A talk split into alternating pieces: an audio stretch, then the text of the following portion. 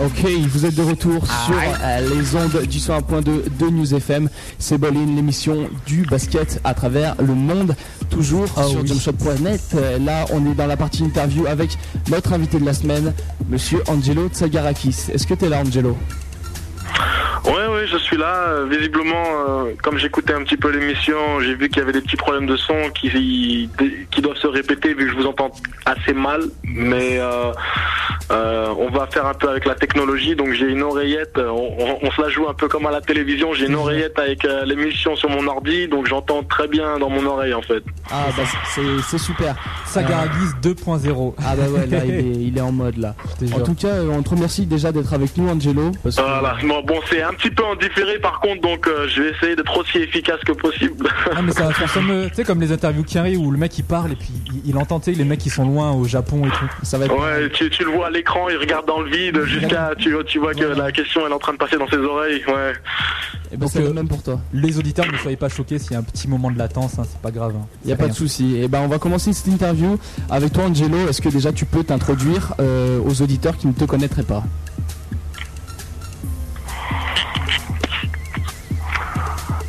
Bah sans problème. Euh, donc euh, Angelo Tsagarakis, pour ceux qui n'avaient pas encore compris. Euh, je joue au Paris Levallois en tant qu'arrière, arrière meneur de formation, selon les, besoins. Et j'ai fait six ans aux États-Unis. Je suis juste rentré en France euh, il n'y a pas très longtemps, en avril. Euh, et à mon retour, j'ai signé à Bourg-en-Bresse en, en Pro B à l'époque quand ils étaient en numéro 1. malheureusement, ils ont raté la montée de peu. Et euh, après ma pige euh, médicale euh, pour remplacer Raphaël Desroses là-bas, euh, j'ai signé, j'ai eu l'opportunité de revenir à la maison, de revenir dans la région parisienne et me voilà donc euh, à Paris. Ok, on va, on va s'intéresser à tes débuts. Comment est-ce que tu es venu euh, au basket?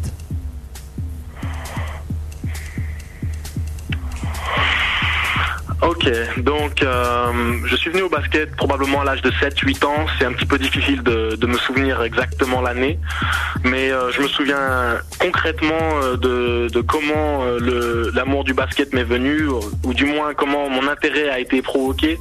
Euh, C'était à la maison, mon frère qui est malheureusement décédé maintenant, qui, qui donc nous a quittés il y a une dizaine d'années qui était un fanatique de basket, accro euh, à la NBA. euh, ses idoles de l'époque, c'était Dominic Wilkins, euh, Patrick Ewing. et il regardait un match de playoff avec ma sœur, qui donc c'était en 92. Donc je peux te dire, c'était euh, donc j'avais 8 ans. Et euh, c'était les Bulls contre les Knicks. Et euh, tu peux te souvenir de cette série monumentale qu'il y a eu et en voyant Jordan jouer, les Bulls de la grande époque, c'est clair que j'ai tout de suite été intrigué. Et euh, le feeling du, jeu en lui-même m'a- tout de suite attiré. Et, c'est comme ça que j'ai commencé à jouer au basket. Ok, et donc tu as évolué dans le club de Poissy euh, jusqu'à tes 17 ans, non?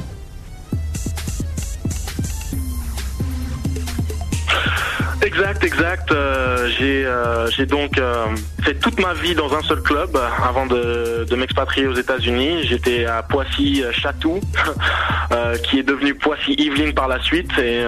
C'était un club qui était un club respectable de, de Pro B. mais qui était le meilleur club aux alentours d'où j'habitais, qui était euh, à côté de Mantes-la-Jolie, dans, dans le 7-8. hein. Et pour ceux qui connaissent un petit peu la région parisienne. Et donc euh, j'ai fait toute ma vie à Poissy euh, jusqu'à mes 17 ans et c'est qui était donc l'année charnière où j'ai passé mon bac. Et une fois mon bac en main, euh, j'ai pris mon, mes ailes et je me suis envolé pour, pour la Californie. Et tu n'as jamais regretté le fait de ne pas t'être engagé pour un club pro après ton parcours en National 3 Non, non, non, non, non, loin de là. Au contraire, je pense que c'est probablement la meilleure décision que j'ai pu prendre dans ma vie, puisque euh, le, bagage que j'ai accumulé euh, en, en six ans aux États-Unis euh, par rapport à, tout ce qui est extra hors basket, disons. Pour que je m'exprime un petit peu mieux. Je vais pas essayer de faire le syndrome Vanda, mais il y a des moments où j'ai un petit peu du mal à, exprimer ce que je veux en français et ça peut paraître incroyable, mais après six ans aux États-Unis, j'ai encore, euh, je, fonctionne encore en anglais plus que je fonctionne en français, donc euh, j'espère que vous n'allez pas trop vous moquer de moi par rapport à ça si je fais des phrases qui, qui ont l'air un petit peu bizarres. Mais euh, comme je disais, je regrette pas du tout mon choix puisque ça m'a permis d'avoir un, diplôme universitaire qui est l'équivalent d'un bac plus 5, ce qui aurait été absolument impossible d'obtenir si j'avais choisi de rester en France. Et à l'époque, avant de partir, euh, j'étais en contact avec Paris euh, quand Jacques Monclar était le coach et, euh, Laurent Sierra était donc encore le meneur de l'équipe et Sylvain Lautier qui s'occupait donc de Nancy quand ils avaient gagné la Coupe Corac. Et Sylvain Lautier qui lui a été un des coachs que j'ai connu étant plus jeune puisqu'il était il était à la tête de Poissy pendant de nombreuses années. Donc il m'a il m'a connu quand j'avais 12 ans. Donc j'avais ces deux options là mais peu importe la qualité de, du choix, enfin des options au niveau basket, ce qui m'intéressait surtout c'était de, pouvoir allier le basket et les études au plus haut niveau. Et euh, le mieux que j'aurais pu obtenir, ça aurait été un DUT technique de commercialisation euh, en restant en France et ça, ça, ne me convenait pas, donc euh, aucun regret sur ce niveau-là. D'accord. Euh, pour en revenir un peu au basket, moi j'ai lu qu'à cette époque-là, donc euh, vers tes 18 ans, tu t'étais fait, on va dire, boycotter en ce qui concerne l'équipe de France junior. Réaction.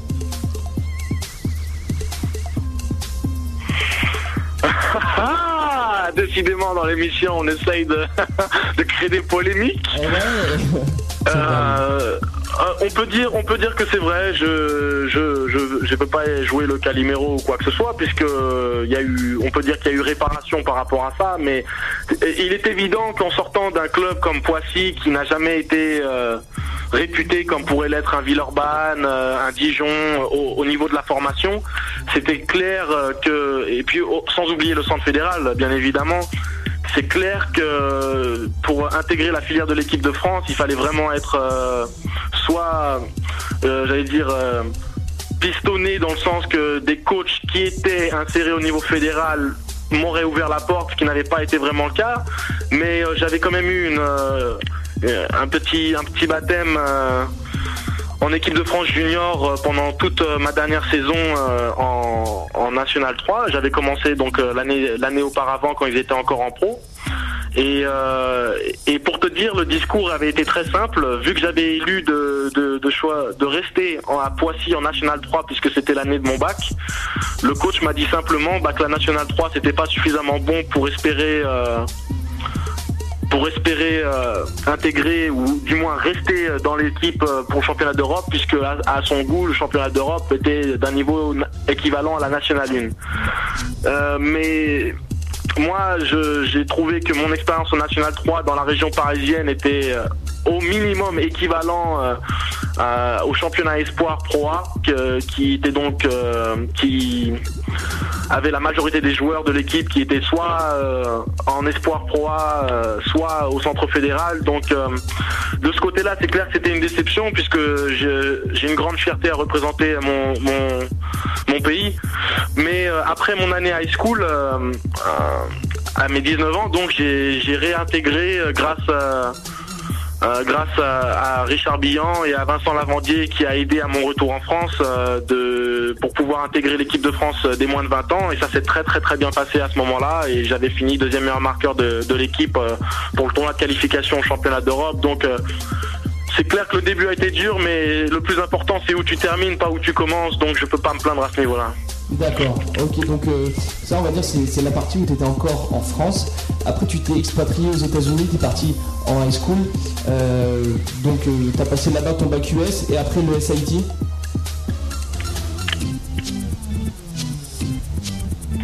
En fait, la, manière avec laquelle les choses se sont déroulées, c'est que ma, réintégration en équipe de France est passée après ma première année aux États-Unis, donc j'avais déjà quitté le continent.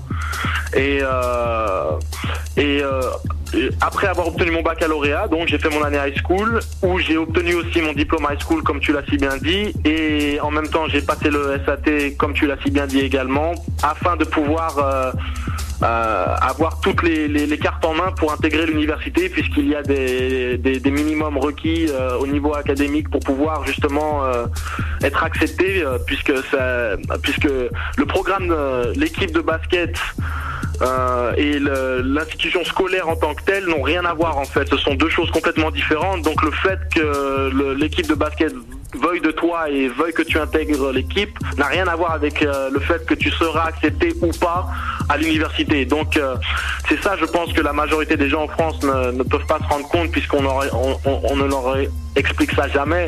C'est que aux États-Unis, si scolairement tu tiens pas la baraque, tu peux pas jouer au basket. Donc euh, c'est comme c'est comme avoir le passeport nécessaire pour pouvoir voyager dans le monde aux États-Unis, c'est la même chose. Si tu n'as pas le bagage minimum scolaire, tu n'es pas accepté à l'université et donc tu ne pourras pas intégrer d'équipe universitaire. Et pourquoi avoir choisi Oregon State comme euh, université? Oregon State, en fait, c'était un choix qui, s'est fait de lui-même puisque j'ai été pas mal, euh, j'ai eu l'opportunité et, le privilège d'avoir pas mal d'équipes qui m'ont qui m'ont recruté puisque j'ai eu la chance et la réussite d'avoir une très très grosse saison. Et euh, Oregon State c'était une des premières équipes qui m'avait donc recruté et, euh, j'avais créé des liens avec euh, l'assistant coach de là-bas.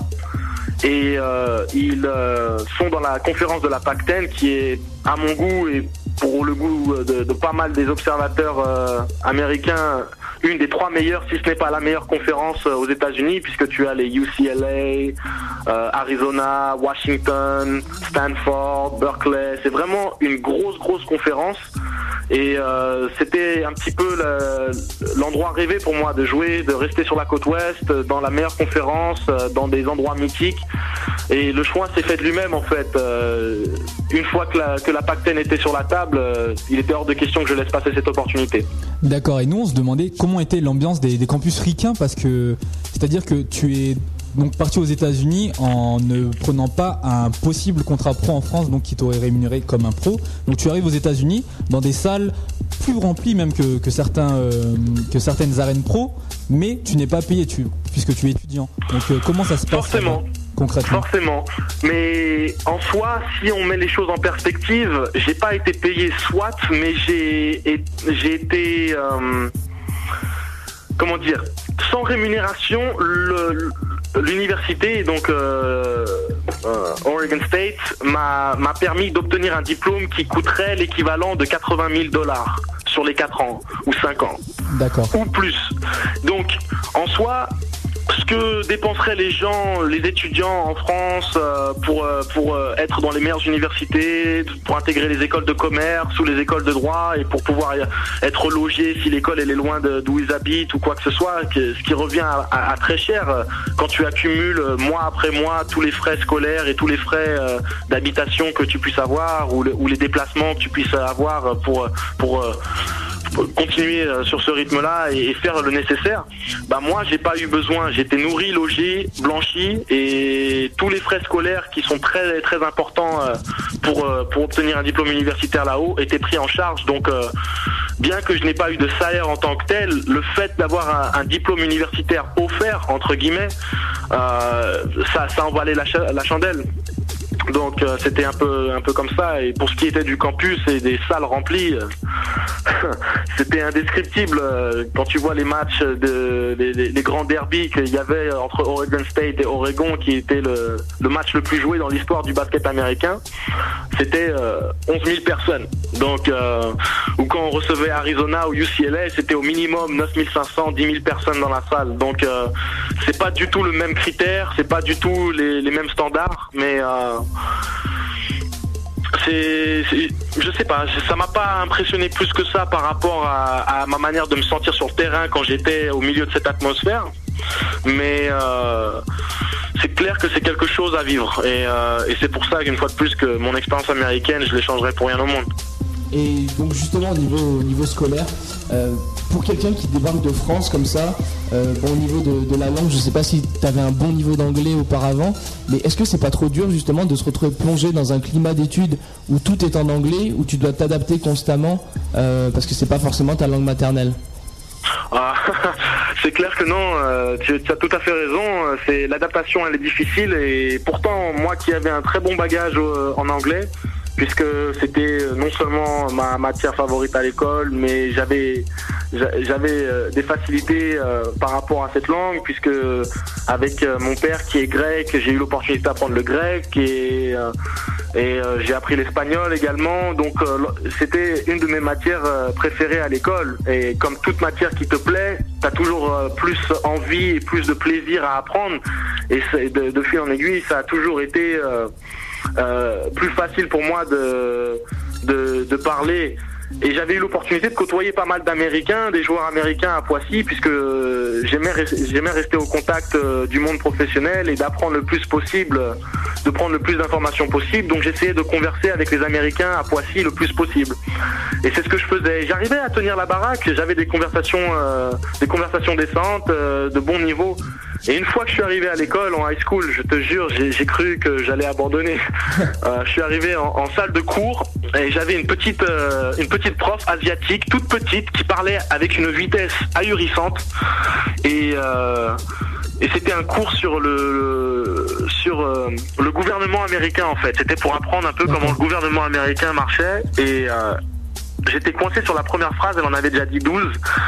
Et j'essayais de prendre des notes, c'était pas possible. Donc j'ai eu de la chance que, que mes, mes, camarades de classe ont été très gentils avec moi. Ils m'ont un peu pris sous leur aile et m'ont donné leurs notes, des choses comme ça. Donc ça m'a pris à peu près deux mois pour arriver à vitesse euh, régulière euh, et, et, pouvoir comprendre euh, suffisamment. Et, et le, la vraie difficulté, en fait, c'était pas la, grammaire, c'était les petits mots de tous les jours. D'accord. Que, que à l'école, tu n'utilises pas vraiment. Sais, euh, Gad Elmaleh, il raconte ça dans ses sketchs. Il dit euh, la, question fatidique quand t'es en cours d'anglais, c'est Where is Brian? Et bah oui, c'était t'apprends un petit peu les mots, mais ils sont pas naturels, ils te viennent pas naturellement.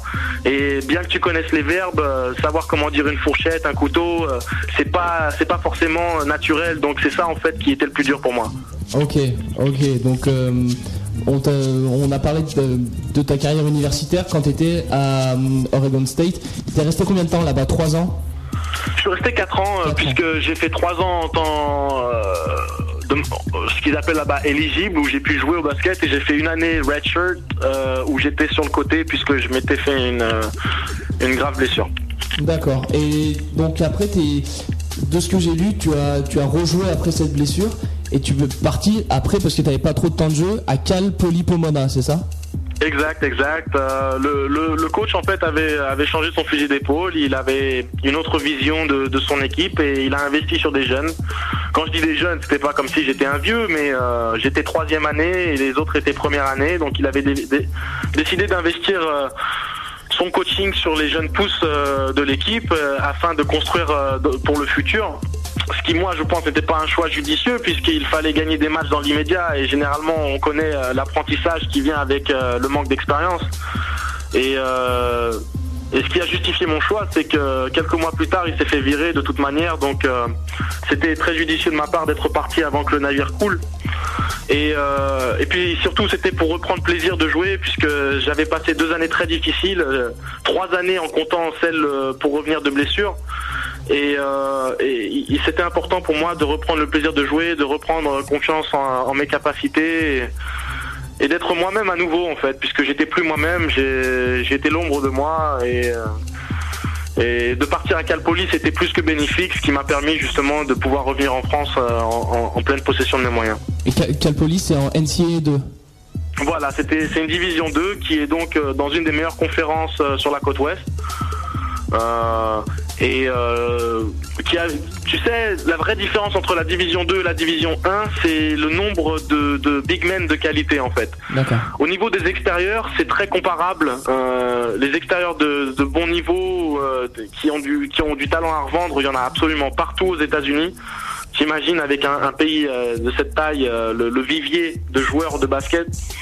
Et euh, là où il y a la grande différence, c'est que justement, c'est les grands gabarits qui sont prisés et les grands gabarits sont directement recrutés dans les grosses dans les grosses facs, les grosses universités. Et, on peut dire que les divisions 2, généralement, soit ils arrivent à récupérer un gars qui est passé sous le radar. et si tel est le cas, c'est rare soit à, faire avec ce qui reste. Et c'est pour ça que la différence est vraiment au niveau des big men. Donc euh, voilà.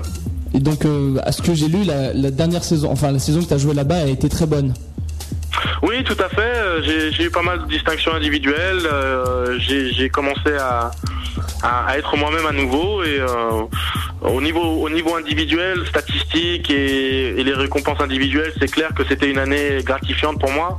Malheureusement, euh, on n'a pas réussi à, concrétiser le potentiel de l'équipe puisqu'on avait euh, on avait de quoi avoir euh, une équipe pour aller au bout quoi presque gagner le titre hein. le final four était clairement en vue mais malheureusement vu qu'il y avait beaucoup de joueurs nouveaux et, je dirais aussi une, prise de conscience tardive de nos capacités on n'avait pas fait le nécessaire pour pouvoir battre les équipes qu'on aurait dû battre et on, on s'est mis dans le trou trop tôt et on n'a pas, pas réussi à monter. On a failli le faire mais c'était trop tard.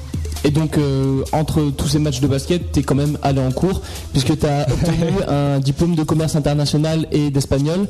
Et moi, mon, ma question qui, m'a trotté dans la tête pendant tout ce temps, c'est, euh, imaginons que tu n'aies pas pu revenir au basket après ça, dans quelle branche tu serais parti avec, euh, avec ces diplômes? C'est clair que le sport est quelque chose qui fait partie intégrante de ma vie et qui et qui euh, qui est un besoin pour moi euh, qui, qui, qui, doit être assouvi, qui doit dont je dois me, débarrasser presque. Je peux pas vivre sans sport comme je peux pas vivre sans musique. Donc c'est clair que de travailler dans le monde du sport est, quelque chose qui me tient à cœur. Euh, de rester dans le basket serait bien, bien évidemment l'idéal, mais de rester dans le contexte sportif aurait été, aurait été une, une priorité pour moi si le basket n'avait pas été d'actualité. Et donc le commerce international, c'était parce que je voulais faire du business et euh, quitte à faire du business, autant le vu que j'ai une culture assez euh, assez diverse, euh, que ce soit au niveau européen ou mon expérience américaine pendant six ans, c'est clair que j'ai choisi international dans cette idée-là de, de voyage, d'échange entre entre des cultures différentes et vu que j'ai la connaissance des deux cultures, c'est un atout pour moi. Donc voilà pour ton passé donc à Poissy et aux États-Unis. On va revenir maintenant au présent tu as, après ce, diplôme, donc signé pour la GL Bourg en Pro B. Donc, Tout à fait. C'est pas trop chaud d'arriver comme ça en fin de saison pour disputer quelques matchs de playoff. Parce que tu es arrivé, ah, on le rappelle, en tant que pigiste médical, si mes souvenirs sont exacts. Donc aux environs de l'époque, c'était le mois d'avril, je crois. Tout à fait. Donc je suis rentré en France en avril et, euh, et, pour être honnête, j'avais pas du tout en tête euh, euh, l'option de jouer immédiatement. J'en avais parlé avec mes proches et, et, mes conseillers, mais c'était pas quelque chose qui était primordial dans ma tête ou qui était nécessaire obligatoirement. Et donc l'opportunité s'est présentée puisque Raphaël Desroses, euh, qui, qui est donc euh, un copain que je connaissais donc de l'époque de Poissy, donc le monde du basket est visiblement petit, euh, était, sur les rotules. Ça faisait déjà de nombreuses semaines qu'il jouait avec des, des tendinites au genou et il a fait le sacrifice pour pour la JL Bourg de continuer à jouer puisque la JL était en tête. Mais il arrivait vraiment à bout de souffle en fin de saison et c'était important dans l'optique de sa carrière de ne pas non plus risquer trop gros et de pas être idiot euh, avec sa, avec sa santé. Donc euh, je suis venu m'entraîner avec Bourg dans l'optique de la proie l'année d'après en fait. C'était pas dans l'immédiat que j'étais venu euh, m'entraîner avec eux. Mais vu que ça avait bien accroché et que je et que le coach Jean-Michel Sénégal avait beaucoup apprécié ce que je pouvais apporter à l'équipe, il m'a demandé si ça m'intéressait de, de signer immédiatement pour finir la saison. Et je me suis dit quitte à faire un retour en France et et à prouver que, que j'ai le niveau et que, et que j'ai de quoi apporter au basket français, euh, je me suis dit euh, pourquoi pas, c'est un gros challenge de venir dans une grosse cylindrée de Pro B pour les playoffs. Et, euh, si, j'arrivais à tirer mon épingle du jeu, ça pourrait être un pari payant et ça s'est avéré d'être le cas. Et donc justement, tu, débarques dans un, dans un championnat de Pro B avec un bon niveau, niveau professionnel. Comment tu l'évalues par rapport euh, justement au niveau que tu as, vu aux États-Unis, NCA, NCA 2 je dirais que le, niveau est tellement varié euh, au sein de la NCA, que ce soit en NCA 1 ou en NCA 2. Il y a du très bon niveau partout, il y a des très bons joueurs partout mais il n'y a pas forcément de très bonnes équipes partout. Donc la compétition peut être un petit peu déséquilibrée. Il faut vraiment jouer dans les grandes conférences comme la Pac-10, la Big Ten, la ACC, SEC, toutes ces conférences-là où tu as des grosses cylindrées qui, qui, sont donc qui fournissent le plus de joueurs NBA hein, année après année. Euh, que tu peux vraiment trouver euh, un vrai niveau. Je pense que là où il y a une grosse différence, c'est que quand tu arrives en Pro A ou en Pro B, tu as des mecs qui ont, qui ont de la bouteille, qui ont du métier, qui jouent au basket depuis 10 ans, qui, sont, qui ont un apport physique qui qui, je pense, prend le dessus par rapport à des jeunes pousses de 19, 20 ou 21 ans. Et euh, ces jeunes ces jeunes hommes qui ne sont pas encore aguerris pourraient peiner dans, dans, un championnat comme ça. Euh, si tu parles dans un contexte d'équipe, il y a des, individualités qui forcément euh, sortiraient du lot, mais si tu devais euh, comparer deux équipes, une équipe de Pro B à une équipe universitaire, tu peux, tu peux, ou une équipe de Pro A, une équipe de Pro A pourrait dominer un championnat universitaire comme elle pourrait se prendre des raclés si elle joue que des cylindrées, cylindrées excuse-moi. Donc c'est vraiment difficile de juger du niveau global. Disons qu'il y a de, de, tout dedans et c'est si tu es au bon endroit, dans une bonne structure, tu joueras au plus haut niveau et tu seras prêt à intégrer le niveau professionnel après. Si tu joues en division 1 dans une petite fac qui joue dans une petite conférence, euh, c'est clair qu'il peut y avoir un choc euh, quand tu, te frottes au monde professionnel par la suite. Donc pour revenir à ton parcours en France, tu as terminé la saison à Bourg, donc en Pro B, c'était en avril 2007. Ah, donc euh, rentrée 2008, tu signes au Paris-Levallois, donc ton club actuel. Comment ça s'est passé? Comment le transfert s'est fait? Raconte-nous. Bah, le transfert s'est fait, euh, fait assez naturellement. Euh, je, suis très heureux d'être ici. Euh, c'est vraiment une opportunité qui, est rare en soi, puisqu'il y a beaucoup de choses qui rentrent en compte. En fait, non seulement c'est Paris, ce qui, ce qui me tient à cœur, puisque je suis de la région et que c'est important pour moi de représenter ma région. Euh, géographiquement, je me rapproche de ma famille et de mes amis, et ce qui, ce qui est plus qu'un bien pour moi, puisque ça faisait six ans que je m'étais expatrié, et de pouvoir me rapprocher des miens, c'est, ça me fait un bien fou. Et euh, au niveau sportif, euh, il y a un grand projet, il y a un grand challenge, et si, si tu es un compétiteur qui, qui se respecte, euh, tu vas toujours pour le gros challenge. Donc, euh, de venir à Paris, ça collait tout de suite, quoi. Et euh, au début, je voulais rester à Bourg-en-Bresse puisque je m'y étais beaucoup plu et puis j'avais créé des liens euh, avec euh, avec les joueurs là-bas et la communauté qui m'avait accueilli les bras ouverts et qui m'avait vraiment beaucoup aidé à, m'intégrer en, si peu de temps. Mais une fois qu'ils ont choisi une autre option et que Paris s'est présenté, j'ai pas regardé en arrière et j'ai foncé quoi. Ok, et donc Paris, on l'a, on l'a dit et répété euh, sur le web, sur Bolide, euh, Paris toujours invaincu en ce début de saison de Pro B. Qu'est-ce qui, selon toi, euh, fait que vous débutiez si bien cette saison 2008-2009 je, pense qu'il y a beaucoup de facteurs. Déjà, on a une équipe de, on a une équipe d'hommes solidaires qui non seulement se respectent sur le terrain mais hors du terrain.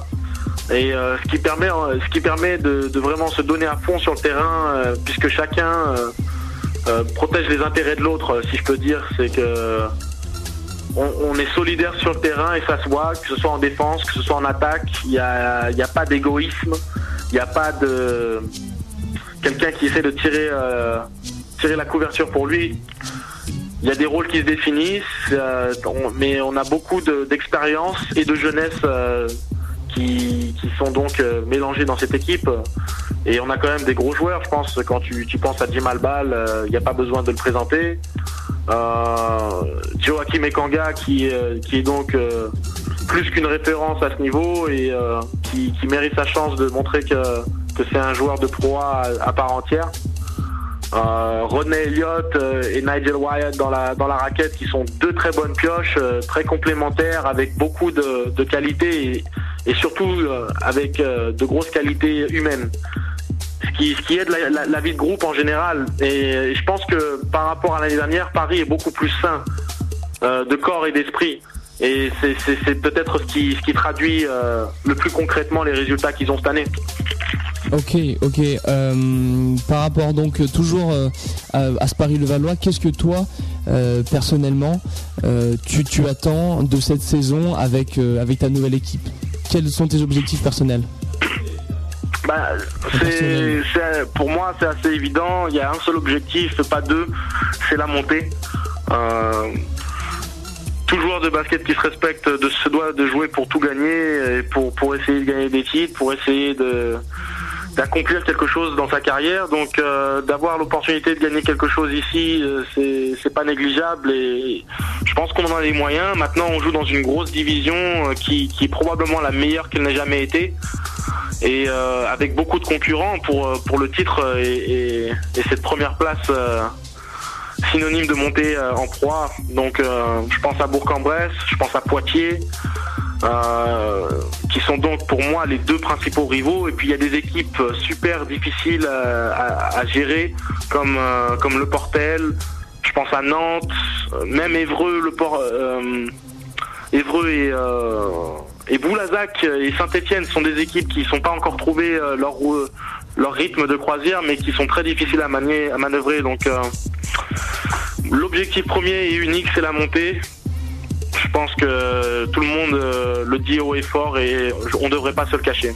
Donc euh, maintenant on va aborder une autre facette euh, du joueur que tu es. On a parlé de ta période en NCAA aux États-Unis. On a parlé de ta période actuelle en Pro A. Il y a une autre facette, la facette En streetball. Pro B, en Pro B, En Pro B, encore en. Pro A. Excuse-moi. Futur Pro A, je, je, je, je vois dans. Espérons, espérons.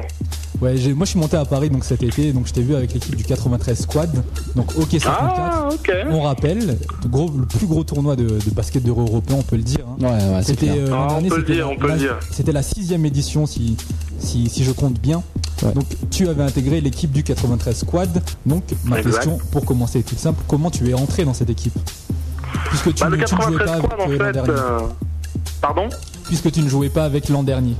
C'est Exact, première année. exact. Et j'étais même pas en France, donc euh, euh, on va dire euh, que j'ai j'ai l'opportu- j'ai l'opportunité d'a- d'avoir rencontré pas mal de monde et qui qui ont une bonne opinion de moi et qui m'ont référencé euh, au coach euh, Mamadou Sissé, euh, le coach du, du 93 Squad. Donc il avait entendu parler, parler de moi depuis pas mal de temps. Et il s'est avéré que, que je suis devenu pote avec un des joueurs de l'équipe. Et euh, la connexion s'est faite ainsi, en fait. On avait commencé à discuter. euh, euh, on s'envoyait des emails assez régulièrement, on se racontait comment se passait la saison et moi je lui disais que j'avais j'avais très envie de faire le K54, que c'était un de mes buts euh, immédiats euh, par rapport à mon retour en France. Donc une fois que le lien s'est fait avec le coach, quand je suis rentré, je suis allé m'entraîner à Tremblay en France euh, avec euh, avec les mecs du 93 Squad et puis euh, tout s'est fait très naturellement. Euh, Il n'y avait pas, il avait pas de doute quant à, mon intégration dans l'équipe et, et ma volonté de, de les aider à, à, à faire le nécessaire euh, pour le K54, pour, pour parrainer un peu la finale de l'année précédente. Euh, malheureusement, Yakuba n'a pas pu nous rejoindre parce que euh, il était en train de négocier son contrat. Euh, je pense qu'on aurait fait vraiment beaucoup plus de mal. On serait probablement allé en finale ou au moins dans le carré final si Yakuba avait été avec nous. Moi, j'ai pris mes responsabilités euh, au, fur et à mesure du tournoi, ce qui, ce qui, je pense, est normal et puis ce qui était nécessaire. J'ai pris beaucoup de plaisir euh, à, être avec ce groupe de gars euh, euh, pendant pendant deux trois semaines et puis euh, le quai ça m'a ça m'a beaucoup beaucoup plu et donc c'est un peu comme ça que ça s'est passé. Donc euh, ton équipe, euh, pour rappel, donc pour ceux qui n'étaient pas au K54, est sortie au quart de finale. Donc euh, Ouais. c'était face à l'équipe, euh, c'était Chest Hustler, non? De Chester de mon coéquipier euh, Michel Jean-Baptiste Adol. Yes, aka The Boss. Avec The euh, Boss. aussi, il y avait Sami Améziane, etc., etc. Tout à fait. L'équipe qui a failli faire tomber les Quinry. hein. En parlant de Quinry, donc euh, comment de, enfin, tu en as pensé quoi de la manière dont la finale s'est finie? Je pense que c'était à prévoir par rapport à comment ils ont géré euh, et abordé la demi-finale contre les Hustlers justement. Euh, si c'était comme ça qu'ils allaient réagir euh, face à une, comp- une compétition moindre, sans retirer quoi que ce soit à la performance des Chest Hustlers, mais c'était pas la fusion. Hein. De toute façon, à mon humble opinion, peu importe qui se frottait à la fusion, le résultat n'aurait pas n'aurait pas fait de doute hein, avec une équipe euh, aussi costaud qu'ils ont présenté. Donc euh, après la demi-finale, je savais que soit ils allaient euh, abandonner, soit ils allaient s'en prendre 30. Donc c'était les deux cas étaient véridiques vu la vu la, manière avec laquelle tout s'est déroulé. Euh, je pense que c'était un petit peu dans la facilité qu'ils sont partis pour essayer de propager une image de tricherie, de, de tu vois, une, image malsaine, disant qu'ils n'ont pas vraiment eu leur chance, euh, mais euh, s'ils pensaient vraiment qu'ils allaient battre la fusion, c'est qu'ils n'ont pas compris, c'est qu'ils n'ont pas compris grand chose. Ok, petit rappel pour les auditeurs quand même, euh, la finale du K54 s'est donc terminée par un match qui opposait l'équipe américaine des Sean Bell All Stars face à l'équipe française de la Fusion qui comptait euh, des gros calibres. Hein. On avait Amarassi, on avait Sacha Giffard, Steve Chikambu, des joueurs sélectionnés en équipe de France. Donc, et, euh, William Grady. Exactement. Donc les, Américains sont, sont partis prétextant euh, un arbitrage défavorable et ils ont coupé court au match. Donc euh, voilà, les, les Français ont Moi je vais résumer la situation. Je vais résumer la situation. Ils se sont fait cogner, ils se sont fait botter le derrière et ils sont partis en plein. Voilà. Ok, euh, petite, euh, petite, c'était, c'était clair au moins, c'était, c'était ultra clair. Euh, Rina me répète par des signes vraiment incompréhensibles qu'on veut te poser une petite question. On est allé sur Ballers Network et on a vu ton, ton petit, ton petit surnom qui, qui est Free Hearted. C'est bien ça? Free Hearted. Free Hearted. L'explication. C'est-à-dire. Explication. Explication. C'est, c'est quelque chose qui est pas très compréhensible en soi sauf si tu me connais personnellement. Mais pour euh, pour l'anecdote, je, vais prendre le temps en une minute d'expliquer pourquoi euh, Three Hearted est, venu au monde. Euh, c'est le sens de ce mot que j'ai inventé moi-même, c'est l'homme aux trois cœurs, et c'est en hommage à mes deux frères qui sont décédés. Et donc, je, porte en, moi leur, leur souvenir, leur mémoire, et c'est imagé, euh, mais ça, a beaucoup d'importance pour moi de, continuellement euh, leur faire hommage en, portant ce surnom. Ok, voilà. Eh ben, super. En tout cas, voilà. Bel bel hommage, en tout cas, exactement. Nous, on va, on va te poser des petites questions pour conclure l'interview. C'est la, partie, euh, on va dire, rituelle de l'émission Bowling. Euh, on va d'abord te, laisser le mot de la fin. Si tu as n'importe n'importe quoi, euh, une dédicace à passer, n'importe quoi. On ce conclure l'interview. Le mot de la fin. Le mot de la fin. Bon, je voulais déjà remercier l'équipe de Bowling pour, pour m'inviter à l'émission. Ça me fait vraiment très plaisir que vous m'ayez sollicité. Euh, c'était très inattendu.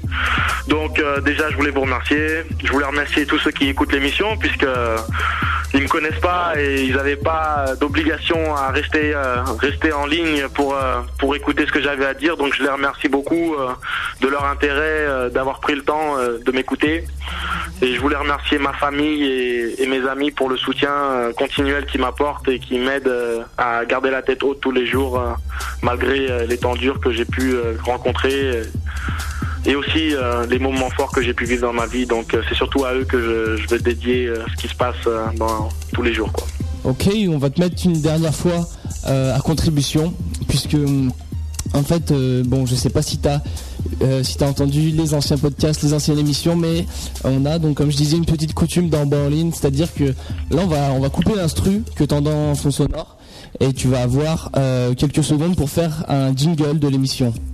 Tu, tu comprends un le principe de l'émission Ouais, tu vois, tu fais un truc en freestyle comme ça pour euh, pour faire comme une petite pub pour Bolin, tu vois, tu fais un petit un petit jingle de quelques secondes. On va couper l'instru et toi tu y vas. Tu tu te sens prêt là? Ben là, mais vous me prenez, vous me prenez à court. Ah, bah, c'est le principe. Ne, ne sois pas timide, c'est le principe. Tu t'exprimes bien, il n'y a pas de souci. Non, mais vraiment, non, vous, non, avez, stop, vous avez des idées tordues quand même. 2, 1. Ah, c'est parti, ok. Euh, ah, c'est pas marrant. Allez, on va dire euh, site internet. Venez tous nombreux écouter Borlin.com, la seule émission véritable dans toute la France qui retracera tout ce qu'il faut savoir sur, le basket. Les vrais fans savent où ça se passe. À toi de jouer, papy.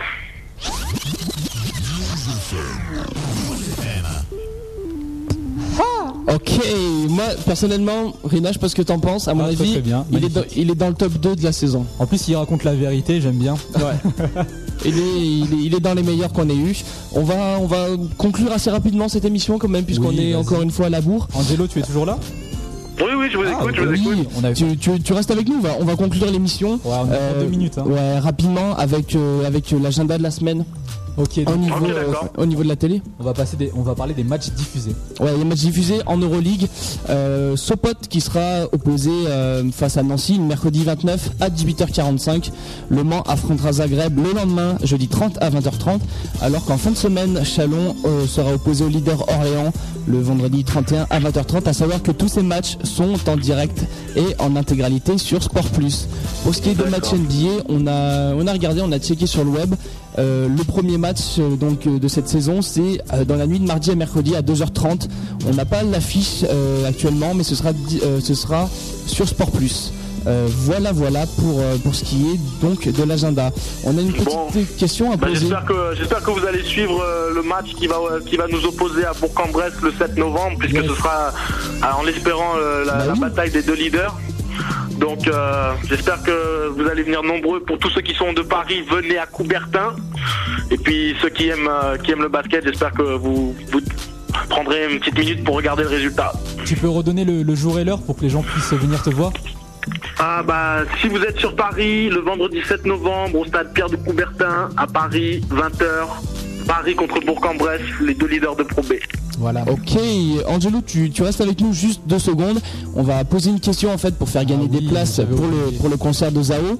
Et euh, bon, tu donnes pas la réponse, mais je, je pense que tu la connais la réponse. Donc tu la gardes bien pour toi, ok? D'accord, d'accord. Ok, Ok, donc, donc, on rappelle le concert Ouais. de Zao le 30 euh, octobre. Ouais, jeudi, là, jeudi qui arrive. Avec nous FM, donc faut, va falloir être rapide hein, en gros. Donc la question de la semaine, eh ben je te laisse la poser Théo, c'est toi qui poses. donc pour gagner ces places pour le concert de Zao à Lyon euh, ce jeudi, euh, la question, puisque Zao, on le répète, est québécoise, le Québec c'est au Canada. Canada. Et donc, quel est le nom de l'équipe, euh, la franchise NBA L'unique franchise NBA à être localisée au Canada. Pour répondre à cette question, un seul email. Bowling, tu te moques de notre question Et attends, je sais pas s'il se moque euh, du, de la petite mise en scène qu'on a fait ou la question, mais en tout cas, euh, c'est pas cool. hein. Non, la mise en scène est irréprochable. Par contre, la question est d'une facilité. Ouais, mais on, on veut faire participer les auditeurs, même qui ne s'y connaissent pas trop. Nous on tu est vois. généreux, tu vois. Ouais, tu vois, on offre des places à l'appel Non, comme mais ça. tu sais quoi Tant mieux, tant mieux, tant mieux. Donc pour répondre à cette question, un seul email. Bolin at jump-shot.net. b a 2 l i n arrobase g u m p tiré le tiré du 6 pas le tiré du 8 s h o t.net. Voilà. Voilà, je pense qu'on a on a dit tout ce qu'il y avait à On dire. a tout dit. Le prochain invité de l'émission. Ce sera un joueur en rapport avec l'Euroleague. On Ouais. n'a pas eu de confirmation encore parce que bon, euh, les Non, joueurs se- non non non, faut pas dire ça, c'est la surprise. C'est la surprise, Voilà. mais les, les joueurs se pressent pour venir dans Bolin, il faut le dire. hein. Bon, là c'est exceptionnel, on a invité Angelo parce qu'on tenait absolument à l'avoir, mais les joueurs se bousculent au portillon pour venir dans l'émission. Yes. Bon, bah j'espère au moins que euh, ce que je vous ai dit vous a intéressé. Hein. Complètement. Superbe interview. Tu, tu, Ok. tu restes avec gentil. nous, euh, tu restes avec nous hors antenne, hein, Angelo. En off, dans les coulisses. En off, ouais, tu, tu vas nous rejoindre dans les coulisses. Nous, euh, auditeurs de News FM et de Jumpshot.net, on va vous, euh, vous dire au revoir, vous quitter.